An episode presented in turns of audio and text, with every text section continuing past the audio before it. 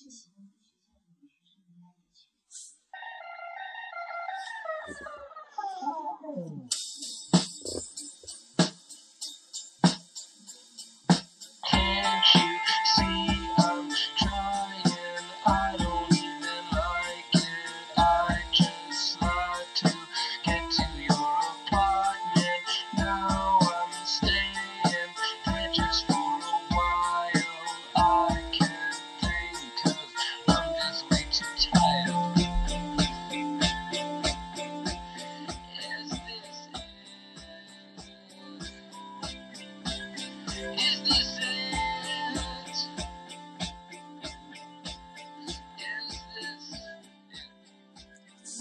斑马，张小树和祝无双每次吵架到最后，祝无双都会气冲冲地冲回宿舍，把张小树晾在春雨夏露、寒霜冬雪的女生宿舍门外。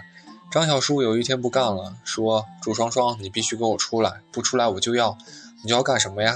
阿姨无聊地嗑着瓜子说：“我就要，我就让全宿舍的人都知道我爱你。”住一楼的祝无双听见了张小树的话，轻轻叹了口气。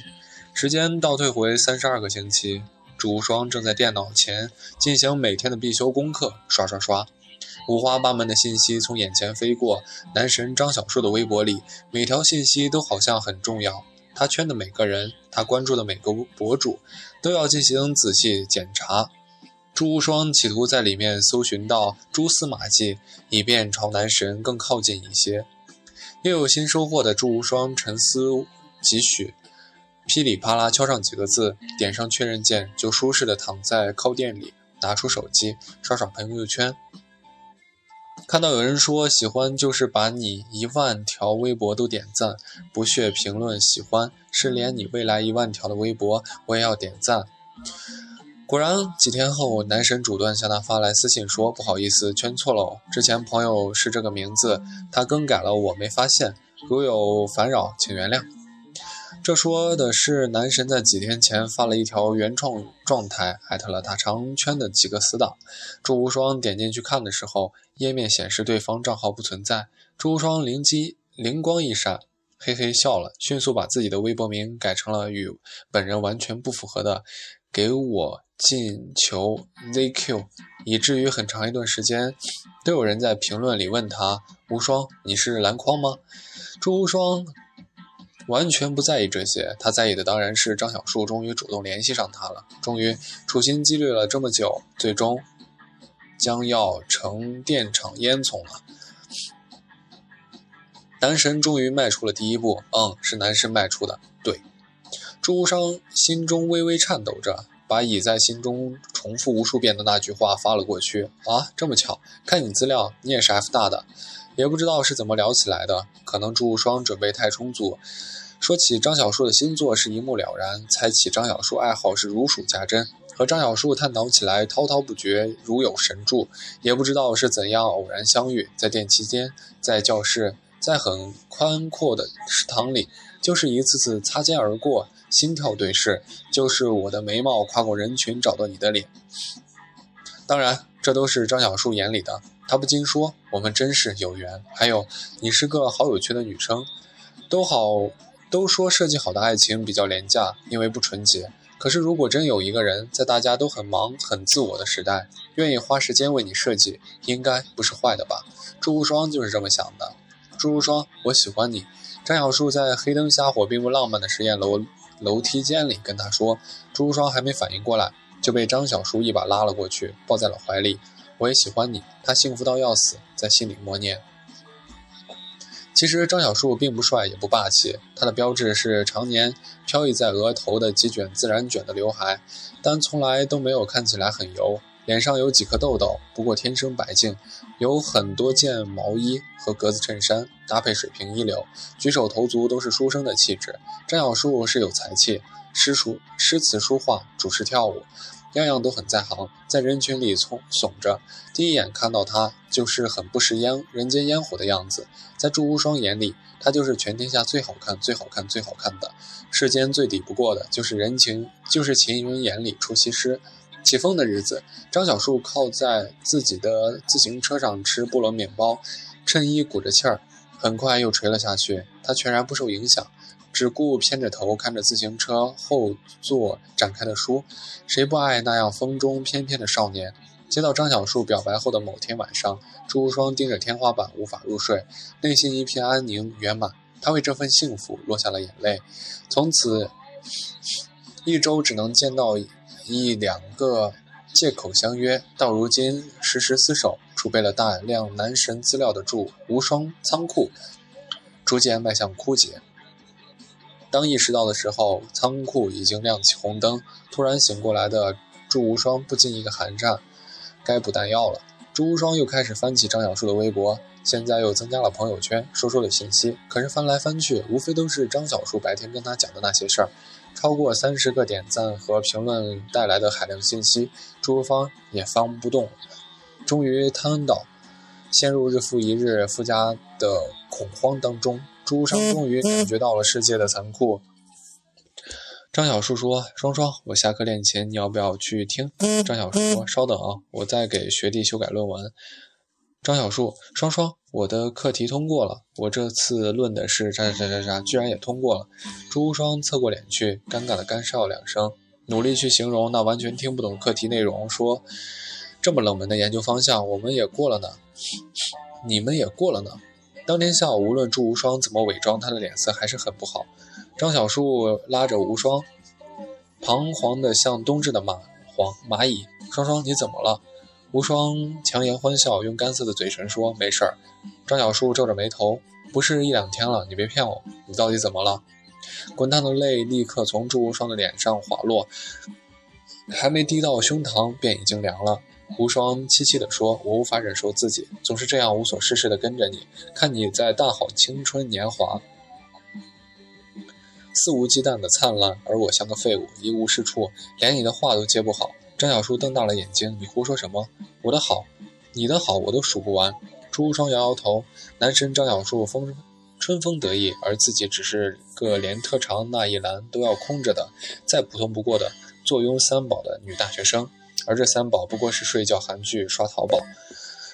朱无双变得郁郁寡欢，只有张和张小树在一起的时候爱笑一点，其他时候都被脑海里自荐自荐的情绪。所淹没，他呆呆想啊，要是当初没有去招惹他，该多好！他应该和更好的人在一起。他不怎么吃饭，也睡不好觉，逐渐消瘦下去，肉嘟嘟的脸蛋儿化为棱角，其实一点也不好看。张小树下了最后通牒，说：“祝双双，你给我听好了，我就是喜欢你，喜欢你，喜欢你，喜欢你聪明，也喜欢你傻，喜欢你谈论，也喜欢你安静，喜欢你梳妆打扮的精致，也喜欢你刚起来乱糟糟的发型。”喜欢你调皮，也喜欢你懂事。我喜欢你，并不是因为你哪一点特质，而是整个你。你要再瘦下去，我就要把你送到医院去打点滴了。张小树知道朱无双最怕打针，朱无双听到之后哇的一声哭出来。可是哭完还是会说：“你觉得我好，只是出于你的主观。你将来总会有不喜欢我的时候，那一天你会发现我什么都不好，腿又短，皮肤又差，还不努力。你会后悔在我身上耗了这些时间。”张小树摸摸无双的头，怜惜地说：“傻瓜，可是，那我，那要我不喜欢你啊？我怎么会不喜欢你呢？因为心疼和急脾气。对于永远固执己见的金牛女生祝无双，张小树真是没有办法。无论怎么说，无论怎么办，祝无双还是用伤怀的眼神对着他，一片愁云遮着脸庞。”无双啊，无双，我真不知道该怎么说你才好。朱无双痛苦地回：“你不要再对我说教。”朱无双开始躲避和张小树争论这件事情。他说：“人丑事儿多，对不起，我受不了我自己。”他靠逃避度日，白天躲在宿舍里刷韩剧，有时候默默流泪，都不知道是为了剧情还是对自己人生的思索。过往像电影一样放送，而苦情人在观众席中被生生捆住，毫无抵抗力的接受随。伴随剧情连绵而来的矛盾、孤独、困惑、无助，张小树就站在宿舍楼外等他。下雨就打伞，刮风就硬扛着。终于得了重感冒，被送到电 校医院打点滴。过了两天，朱无双才知道，他奔到校医院里去，肿着眼睛，红着血丝，握住张小树的手，明明想嚎，却异常温柔地问他：“你傻？练不练琴了？”张小树咧开几个嘴一笑，无所谓似的：“不练了，哪有媳妇重要？”朱无双就伸手去开玩笑似的打他，张小树连忙求饶说：“真的，真的，真的，弹琴就是吃青春饭，媳妇儿可是一辈子的。”朱无双就开始落泪，说：“值不值得？值不值得？为了我这样的人，值得。”张小树坚定地回答：“虽然等你一个月，就像等了春秋冬夏四季，经历了日晒，也经过了雪霜。”风啊，雨啊，好像都在随着季节轮回，而自己却没有变，就是想给你快乐，想给你安稳。我能做的只有等你，那我就一直等你。祝无双就这样听得落泪。张小树别过脸，转过身，用没有输液的另一只手替他拭泪，说：“别哭了，女孩子的眼泪可如珍钻石般珍贵。”朱无双从四处堆着的纸团，从还没有洗的衣服里起身，把屋子收拾了又收拾。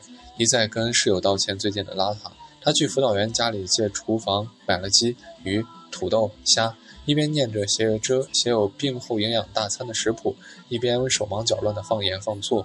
做好之后，张小树都呼噜呼噜地吃干净了。朱无双想，自己在做菜方面还是蛮有天赋的嘛。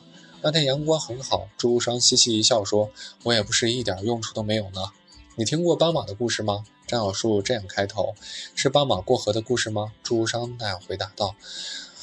张小树笑着摊手，摇了摇头。于是，在医院那天，张小树给朱无双讲了这样一个故事：说是在一个动物园里，有只长颈鹿，它身上有好看的花纹，善于哼唱对听的歌谣，因此招揽了很多喜欢它的朋友。斑马小姐是其中之一。她总是仰望着它，站在梅花鹿中，一览众山小。梅花鹿们都喜欢，都会在吃完仙草的午休前，开着长颈鹿与白马公主的玩笑。在马群、马匹的种群里，白马是最为稀有的、最为名贵的，还因人类的宠爱多了太多的象征意义。可除去这些，在马儿的生活里，白马也是最强壮、最俊美、最有风度的马。喜欢上长颈鹿先生的斑马，固执地相信长颈鹿应该娶白马公主，因为白马是马中最好看的。斑马想，这样长颈鹿先生才不会吃亏。不行不行，斑马想，长颈鹿先生不能和白马公主在一起，因为我喜欢他。那怎么办呢？聪明的斑马想到了一个办法。斑马走到长颈鹿面前，仰着头，递上树叶。长颈鹿先生，你好，我爱慕你已久。斑马说：“你是谁啊？”我是白马。斑马答：“这不是骗人的把戏，因为斑马相信自己可以和白马一样。”于是斑马对长颈鹿说：“你看，你看，我有好看的须须。你看，你看，我能日行百里。”你看，你看，我不用吃树叶也能活下去，是不是好厉害？长颈鹿先生接纳了斑马，可是斑马很快发现自己跟长颈鹿跑不快，也不能跟很美的抬起前蹄。斑马发现自己永远做不了白马，整夜伤心哭啼。正好这段时间里，长颈鹿见到了一匹白色的马，便回来问斑马：“你真的是白马吗？为什么你有花纹？为什么没有那么高大？为什么你的鼻子那么小？为什么？为什么呢？”斑马说：“因为我纹身了。”因为我很小的时候早产，因为因为因为，斑马答不上来，在心里小小默念：因为我是斑马，我才不喜欢白马呢。长颈鹿先生说。斑马抬起头来，长颈鹿先生接着说：它们太白了，没有花纹，不好看。它们跑得太快了，看都看不见。它们一不洗澡就好难看，好难看。朱无双说：我是斑马，因为坚信长颈鹿理所当然应该和白马这样的人在一块儿。我是斑马，不健壮，不健美。傻乎乎的斑马，不是白马的斑马。是啊，你是斑马，在靠近白马的路上，忽略了找个梯子可以离长颈鹿更近的方法。张小鹿说：“我们继续讲故事好不好？”我来讲，我来讲。祝无双抢下话头，张小树只好微笑着，安静地在一旁看着他。朱无双想了想，郑重地讲道：“于是长颈鹿先生问斑马：‘那么你是想向白马靠近呢，还是向我靠近呢？’”斑马没有回答，只是默默地向黑熊大叔借来了妻子。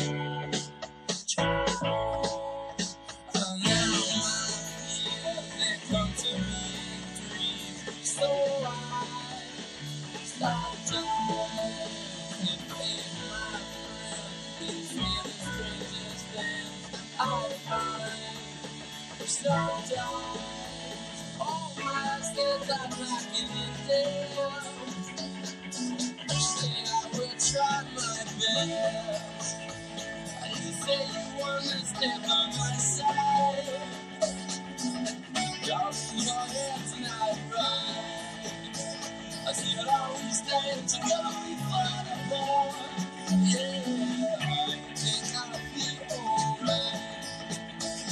i'm working on, have to try so hard.